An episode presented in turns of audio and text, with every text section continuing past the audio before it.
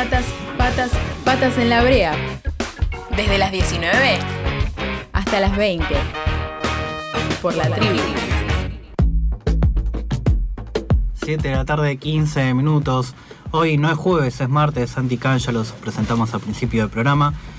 Y va a ser la última, este espacio de Santicán que nos ha traído cultura, datos hermosísimos. Me acuerdo la primera que fue sobre el libro, sobre el programa sobre, de libros a nivel nacional, que fue la primera nota que dio la directora. Exactamente, la primera nota que dio Natalia Porta López, directora del Plan Nacional de Lecturas.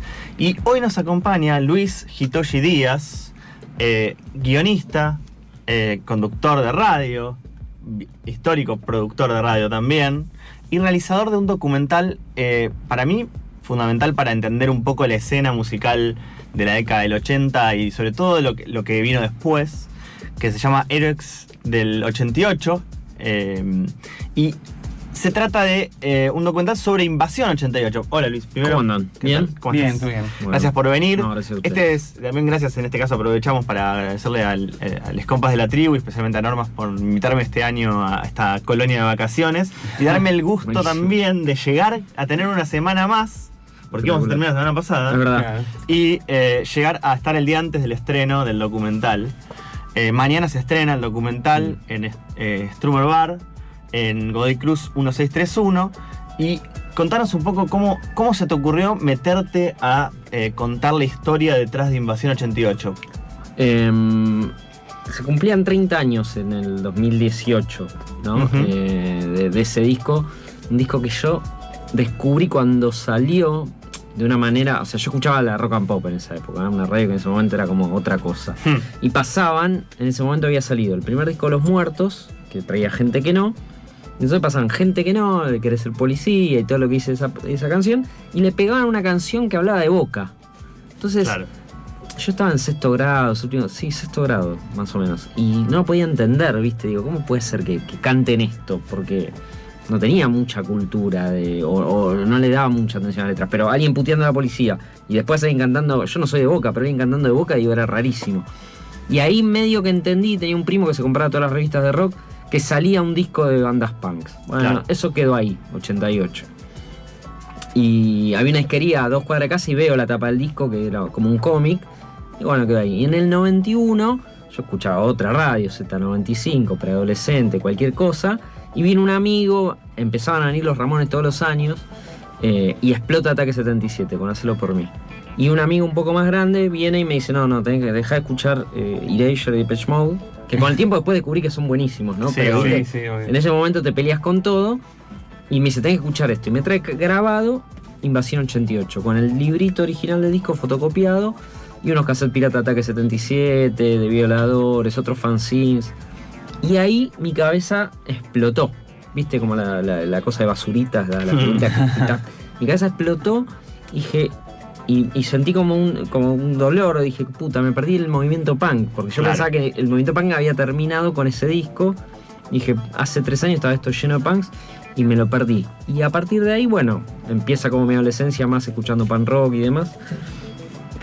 Y me agarra como una fascinación por ese disco. Y entonces a lo largo de mi vida fui juntando todo lo que tenía que ver con ese disco, notas y qué sé yo, y iba tratando de encontrar material de las bandas que habían participado ahí, y bueno, y con el tiempo siempre iba notando de yo a este disco este, le tengo que, devolver algo. ¿no? Ahí hay algo muy interesante también que tiene que ver con que tenemos ahora una manera de escuchar la música completamente distinta. Claro. Y además en el documental aparece un poco también este origen de el cassette grabado, el pasártelo, la fotocopia que vos decías de la tapa, ¿no? Y como el introducirte en un mundo que si no capaz no hubiera llegado, porque además la producción del disco en sí, no fue una producción súper masiva. No, no, no. Fue muy acotada. Sí, fue. Hoy, hoy te, te paso una lista de Spotify y capaz escuchás cientos de miles de canciones, incluso de bandas independientes. Yo escuché ese cassette, lo haber escuchado un día entero o una semana entera todo el tiempo, digo. Hoy, viste, te pasan un, disco en Spotify, escuchás dos canciones, te aburrió y pasas a, lo que te gusta o a otra cosa. Pero en esa época era escuchar eso y lo que aparece en el, documental es ese cassette, el original, del que me pasaron a mí, que yo grabé que conservé.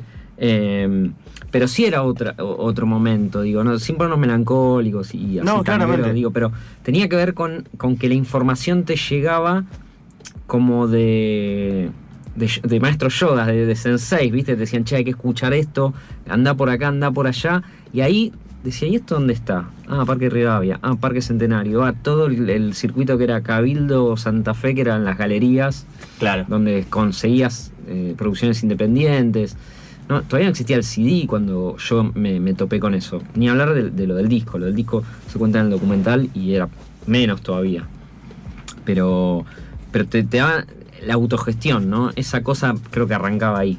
Y también pensando en que quienes producen ese disco Sí. también eran pibes, Pibes. ¿no? Que Sí. hoy por hoy, bueno, para quienes vean el documental o, vean el tráiler, eh, lo googleen el tráiler, y si no se acercan mañana a Sturmer Bar, eh, en realidad también eran pibes en ese momento y se dijeron, che, vamos a hacer un disco con los artistas de nuestra generación, ¿no? Sí. Un poco también una foto de época, que capaz hoy ni en pedo se juntarían a grabar no solo los mismos de esa época, sino hoy que es muy difícil de pensar un disco así. Sí, em, cuando yo empiezo a hacer esto, digo, bueno, la, la excusa es 30 años del disco, listo, entrevistemos a todos y ya está. En el momento medio que empezó a tratar de buscarle una vuelta, algo, y hay algo que a mí me fascina, que es el joven, el adolescente y las ganas de hacer cosas, ¿no? En, en todas mi- mi- mi- mis películas o lo que vengo haciendo, hay algo de eso.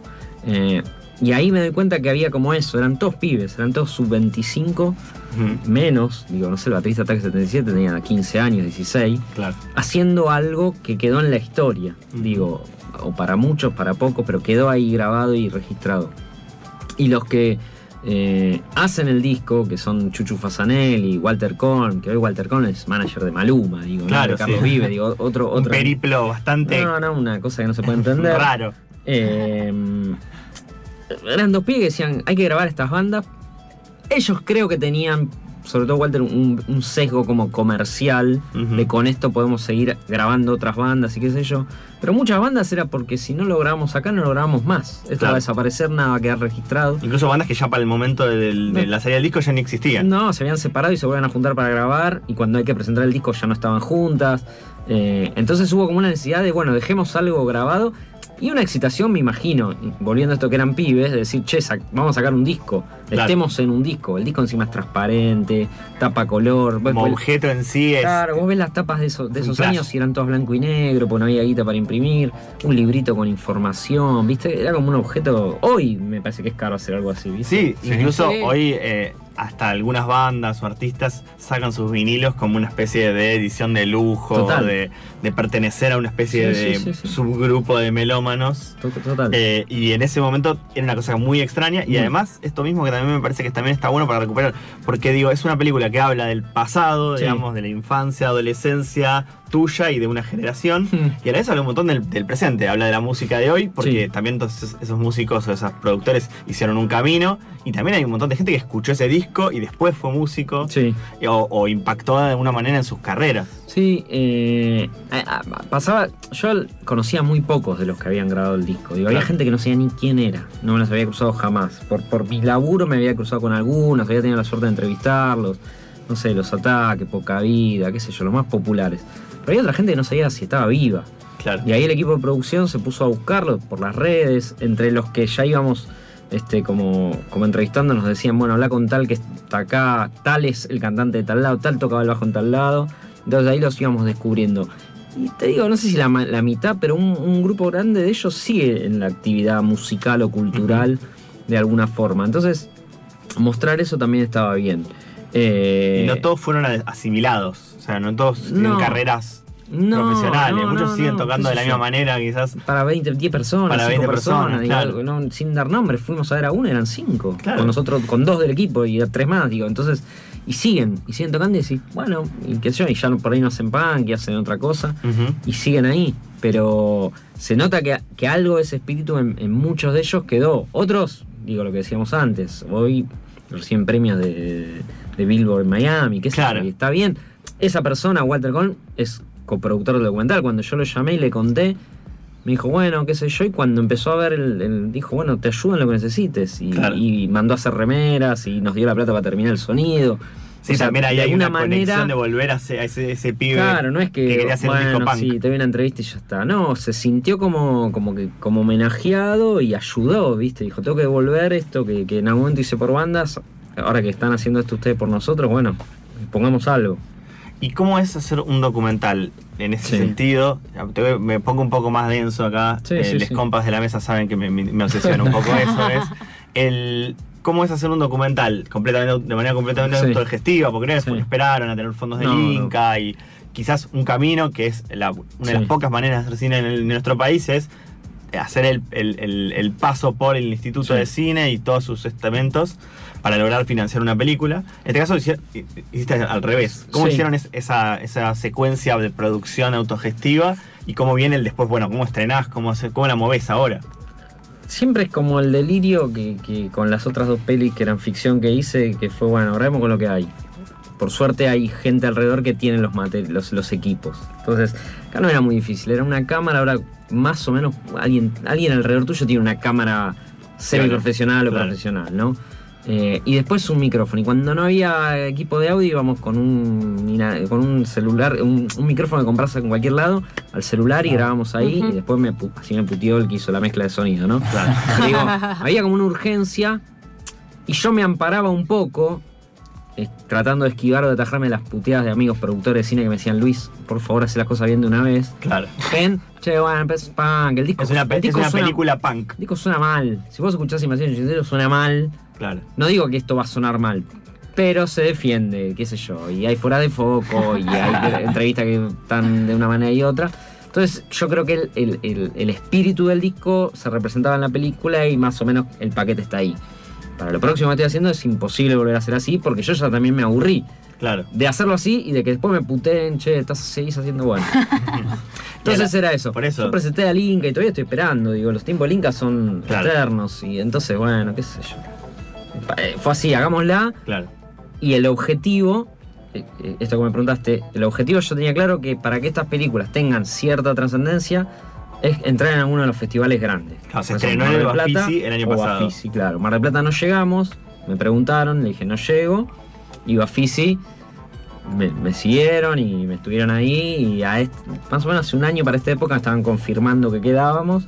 Y se estrenó ahí. Y entonces a partir de ahí fue como una repercusión grande Mm. eh, que tuvo la peli durante todo este año, que estuvo como, no sé, 10 festivales, eh, varias muestras. Entonces, bueno, por eso la estuvimos como guardando hasta acá.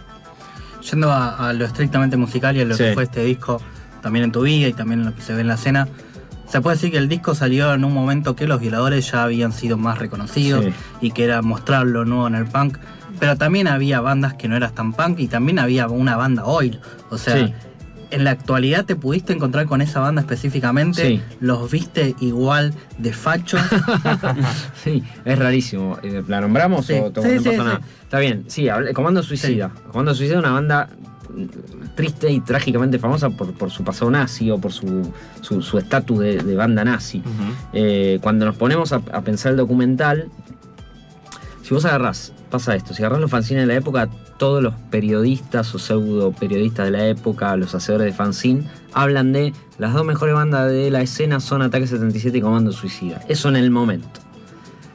Cuando vamos a hacer el, el, el documental dijimos, ¿qué hacemos con Comando? Pues va a pasar que eh, eh, tenemos que, que laburar eso. Es raro hacer un documental de un, de un disco con 10 bandas y dejar una afuera. Mm. Bueno, vayamos, tampoco es que vamos a poner cualquier cosa que digan. Claro. Si dicen una pelotudez, Se edita. la ponemos y ya está, o vemos qué hacemos, o ahí veremos qué hacemos. Bueno, mientras vamos entrevistando a las otras bandas, salvo una, los Rigidez Cadavérica, che, ¿cuáles eran las mejores bandas? del momento? No, Comando. No, con Comando éramos amigos. No, Ricky Espinosa era amigo de Sergito de Comando. Cantaban juntos. Claro. El primer recital de Ricky es yendo a ver a Comando. Comando venía a ver a Flema.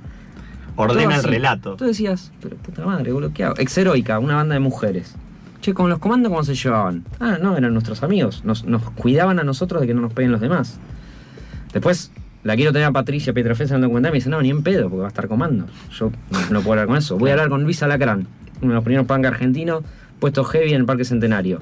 No, no, si los comandos me cagan a piñas. O sea, la pasábamos mal de verdad.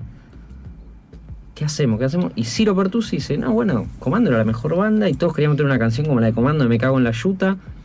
Y decís, bueno, claramente hay una época de Comando en donde era respetada por sus pares Claro. y post esto, que es donde Comando deja de tocar y, y se tira muy a la derecha, todo lo que sabemos.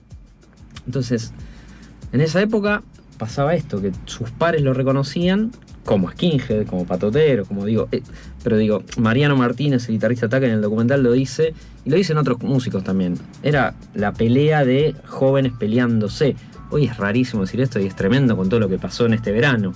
Sí. Pero viste las peleas de pibes, los que fuimos a Cemento en los 90, o los que más, más o menos manejamos la noche de esa época, y hasta no hace mucho, vos veías que gente cagándose a piñas, digo, no, no nos hagamos lo que era, íbamos a la misa, ¿no? Digo, había piñas en la noche. Entonces no sé por dónde pasaba. Entonces la decisión fue, ¿qué hacemos? ¿Lo ponemos o no lo ponemos? Todos hablaban de que, bueno, ahí Sí, están. y además en, en- ¿Cómo me los encontré? es no, no, es no, es- no- no es armar eh, la época para montarlo, adaptarlo a nuestro tiempo, ¿no? Sería como decir, bueno, che, esto no existió. Claro. No, ¿cómo me los encontré? ¿Cómo te lo imaginas? Sí, Terraplanistas. Total. sí, por eso mañana, mambo, por eso mañana pueden ir a Strummerbar a verlos, oh, a descubrir cómo aparecen en el documental y si no en los próximos, en las próximas proyecciones. Sí, Pero igualmente, volviendo a, a la idea de, de retratar una época, eh, hay, hay un recital en el que se presenta Invasión. A mí lo que me pasó, esto, una breve de- deriva personal, que es lo que más odio en el mundo, pero lo voy a hacer, que es, yo no tenía ningún- ni idea, De y fui eso. confiando en vos. Y dije, bueno, si Luis hizo un documental de esto, tiene una historia para contar, así que voy y me voy a, eh, eh, a enterar de todo en la película. Y me fui con una manija terrible por- porque es. Me fui con ganas de ver el documental. El famoso- claro, el- recital. el recital, el registro audiovisual. ¿No? ¿Cómo, ¿Cómo perseguiste esa historia? Digo, ¿qué, ¿qué pasó? Es como una película dentro de la película. El disco sale en agosto del 88 y en diciembre del 88 hacen una presentación en Cemento, donde tocan siete bandas, creo. O sea, sí, de las 10 que participan terminan tocando siete bandas. En la publicidad del disco de la época decía a la venta en LP, long play, cassette y VHS. y prometían que iban a sacar el VHS de esa presentación. Ah, esto que yo decía, vengo rastreando material hace años, nunca apareció, nunca apareció. Hace, no sé, más de 10 años, 15 años de hacer, yo trabajaba en una radio y viene Chuchu Fasanelli, el- el- uno de los productores de Invasión 88, sin que yo todavía tenga la relación que tengo hoy. Y le pregunto, che, ¿qué pasó con el VHS? No, lo perdimos, me dice. Digo, ¿cómo lo perdieron? Sí, lo borró. el- el- se lo llevó un socio, me dice. Se lo llevó un socio mío afuera y el hermano lo borró. Digo, ¿pero cómo? Sí, lo borró, listo. Yo no tenía tanta. Me lo crucé en un pasillo, una radio, entonces chau, Claro. chau, listo, bueno. Bueno, puta madre. Cuando me junto con él. Ah, me dice él, él se perdió con el primer video de Masacre Palestina, que era del mismo sello. Bueno, hace unos años ese primer video de Masacre Palestina aparece. O sea que ya estamos más cerca. Entonces cuando yo me junto con Chucho para decirle, che, voy a hacer el documental, le digo, Chucho, está el video, porque apareció... lo-". No, no, el video de Masacre apareció porque lo tenía no sé quién, lo volvimos a pagar, pero el VHS Invasión no aparece, se borró. ¿Cómo se borró? Sí, se borró, se borró, se borró. A todos les empiezo a preguntar, che, ¿qué supiste el video? ¿Qué supiste el video? Y todos los músicos dicen algo distinto, vos que viste el documental, Sí. está ahí reflejado, que también fue, ¿qué hacemos? Y contemos esto porque para que vean que es un delirio. lo, lo borró un amigo, lo borró el hermano de un socio, lo borró el hermano de un socio. Llegamos a un tercer productor del disco que dice, mira, yo soy el que puso la guita para grabar esa noche. Y contratamos a dos pibes, de la época, todos pibes. eran. Claro. Sí, sí. Eh, Conozco a, a Tito que puede ser el que a me esos filma. pibes les pagamos para que graben, pero a su vez esos pibes después llevaron a editar eso a otro lugar. Esa guita que yo les di para que vayan a buscar ese material nunca se la gastaron. Entonces nunca fueron a buscar ese material. Ah. Lo que esta es la versión más oficial, porque todo siempre te aparece una nueva. La que, lo que sí apareció, me dice Juan Pedro Salmón, es un adelanto que sacamos de un video de tres minutos, que eso es lo que borró alguien sin querer. Pero nosotros el recital entero no lo vimos nunca. Entonces, esa es la versión oficial del producto oficial, ¿ok? Claro. Quique X, cantante de Los Laxantes, la banda que de- después termina siendo Todos tus muertos casi en su totalidad, me dice, yo vi un material de eso, me lo mostró Gamexane, el mítico guitarrista punk argentino. Pero Gamexane, todas las cosas de Gamexane fueron a parar a la calle cuando falleció. Claro. Entonces, bueno, hacemos un rastreo, nadie sabe nada. Poca vida me dice, no, no, yo lo vi. Yo lo vi porque me acuerdo la imagen que me tiran un botellazo en la cabeza con meo, no sé qué. Pero me parece, me dice que Montolivo, un Mm. criminal buscado por la Interpol, Sí. se mandó a grabar su parte, porque Montolivo era un guacho que encima era como un, un ególatra total. Entonces parece Tenía que Montolivo se versión. mandó a su. Claro. Y anda a buscar. Busca a Interpol. O sea, si lo encuentro Claro. yo, lo, lo entrego al Interpol, digo. No, no. Porque- Me cago en el VHS, ¿no? Porque. Totalmente. Googleen Montolivo se dan cuenta de la- bestia criminal que es. Entonces, hay mil versiones de lo que pasó. Y llegamos hasta ahí. ¿Qué es lo peor de todo? A a nivel cultura, a nosotros nos Claro. gusta rastrear cosas, que no hay ni fotos a color. Claro. Averiguo. ¿A quién le dieron acreditaciones para sacar fotos? Este, yo me hice a tal, a tal, a tal. Dos que no encuentro, uno que encuentro me dice, sí, hace cinco años tiré todo. Digo, ¿cómo tiraste todo? Sí, tenía un montón de material viejo mío y lo tiré. Porque dije, esto no sirve más. Además, como que eh, no- nos pone a- ¿Viste? otra Como- vez en un lugar de dónde se conservan ese tipo de materiales analógicos, porque en algún punto es, hay- cuando fue el, el lanzamiento hace, un, hace un- no sé, un par de semanas, creo que Sí, hablamos, de Prisma. ¿no? Del archivo Sí. Prisma. Sí. Entonces, empezaban a aparecer un montón de materiales y muchas de las cosas que pasaron es que en los sete- 60, 70 nos- se grababan encima de, los de Sí, los, sí, los de canales los canales de usaban. televisión usaban la misma cinta. Pero- Entonces se perdió un montón de cosas y, es, y empieza a aparecer un subproducto cultural que es yo vi el video de De invasión, invasión, ¿no? de O sea, y andaba a Y- chequearlo, y, ¿no? otro fotógrafo me dice, no, yo tenía los nega- las fotos internas del disco y todo. Me dice, no, tenían los negativos. Canedo, que es manager de ataque, los cafés, no sé. Me dice, y los dejé en la sociedad de fotógrafo de no sé dónde. Y un día me llamaron y me dijeron, che, mira que cerramos, venía a buscar tu, tu, tu locker. Claro. Nunca fui, me dice. Y bueno, ahí está ahí. Y quedó ahí, o sea, no quedó ahí. No sé dónde quedó. Sí. Y así todo. Y me parece que también es contar cómo no cuidamos nada. Y digo, no, no era mi intención con el documental. Sí, pero sí, sí, pero ¿Qué es como- lo único que hay? Sí, sí. Unas fotos en un fanzine de que sacaban eh, los que en ese momento, los que después fueron mala suerte, que eran, bueno, no me acuerdo los nombres ahora, Ale Fassi y el que era el cantante de Los Animalitos, hacían un fanzine que se llamaba El Pecador, que era el fanzine más musical de la época, y sacaron fotos, fueron al recital, sacaron fotos y editaron un fanzine.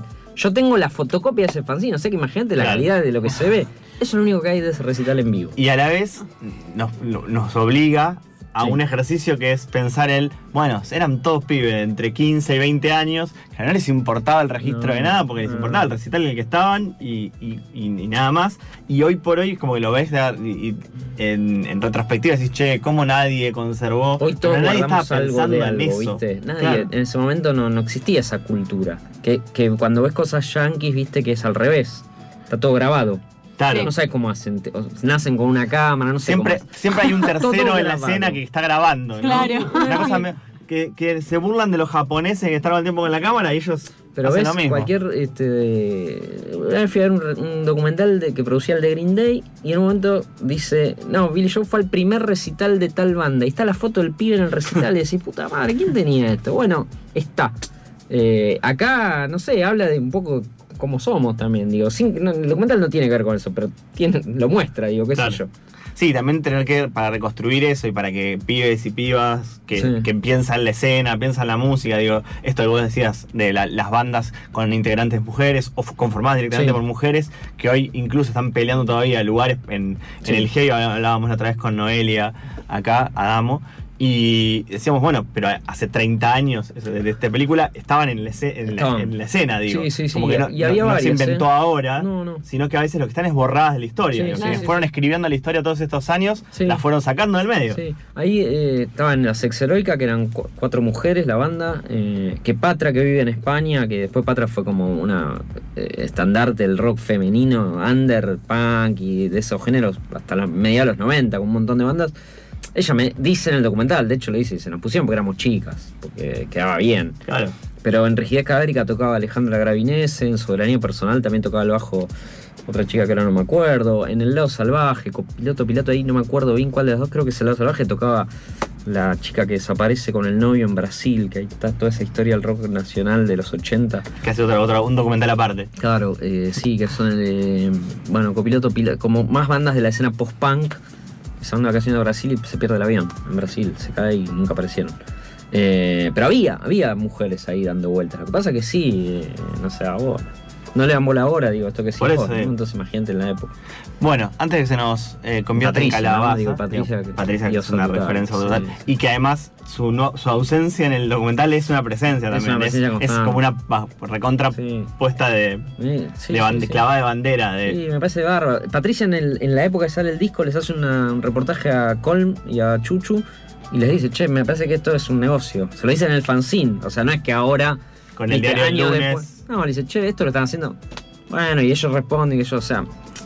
También yo- esa, esa lógica Yo quería que epistolar. eso, porque ella me dice, voy a hablar mal, Luis, está haciendo un documental para que... Digo, no, habla lo que tengas que hablar, si tenés que hablar mal, habla mal. Digo, Alacrán tampoco es que dice maravilla, No, no, me no. pareció una cagada y bueno, con el tiempo se transforma en una pieza histórica, pero digo, no todo es bueno en su momento, digo, después que te gusta, no te gusta el disco, qué sé yo. Y ahí la, el- la- la diatriba era en fanzines y no en posteos de- en redes sociales. Total. Digo, que probablemente en algún momento se van a ir perdiendo en el, en en los parques. Eh, antes de que, de, que nos, Sí. de que nos despidamos, ¿dónde pueden ver el documental? ¿Mañana primero? Mañana se pasa en Stramer Bar, es como la especie del estreno oficial de ahí en, en la calle Palermo, ahí en Godoy Cruz, 1600 creo. que es. 1631. Eh, se pasa mañana 4 a las 20.30 a la puerta, 21.30 puntual el documental. Si va todo bien, el 18 de marzo se vuelve a pasar ahí. Eh, mañana se da en Francia también, rarísimo. A las 2 de la tarde de acá, creo que es las 2 de la tarde de acá, se da en Francia en un festival allá. Eh, que mucho no lo tengo, pero este, digo, no lo digo, pero es así. Y después se pasa. Estamos cerrando todos los jueves de abril en Detroit, que es un bar que está ahí en Morón. Bien. Eh, Rivadavia al fondo, pero ahí. Y estamos cerrando La Plata, Chi- Chacabuco, Junín, San Pablo, decía, Córdoba. Y en realidad es, che, soy de tal lugar y tengo un lugar para pasar el documental. Nos escriben y o va la película, vamos nosotros. O, digo, la película a partir de ahora no se libera. Se va a liberar en diciembre para el aniversario de ese recital que nunca se grabó. Ahí la vamos a liberar todo. Pero donde se la quiere pasar, se pasa. Digo, hay un lugar que haya una Claro. pantalla, va y se pasa. Perfecto. Bueno, lo pueden buscar también si no en las redes como Héroes del Sí. 88, Héroes con X. Sí. También el punk haciendo, De la época, sí. haciendo, plantando discusiones mucho antes que en otros lugares. Luis, te agradecemos muchísimo por haber venido. No, ustedes, por favor. Eh, un saludo a Huerta El Lescano también, que es un Sí, sí, sí, hermoso. veo. Sí. Vamos a una tanda y hicimos con más patas en la brea. Hasta las 20 horas. Patas en la brea. Por la tribu. La radio es un destino turístico.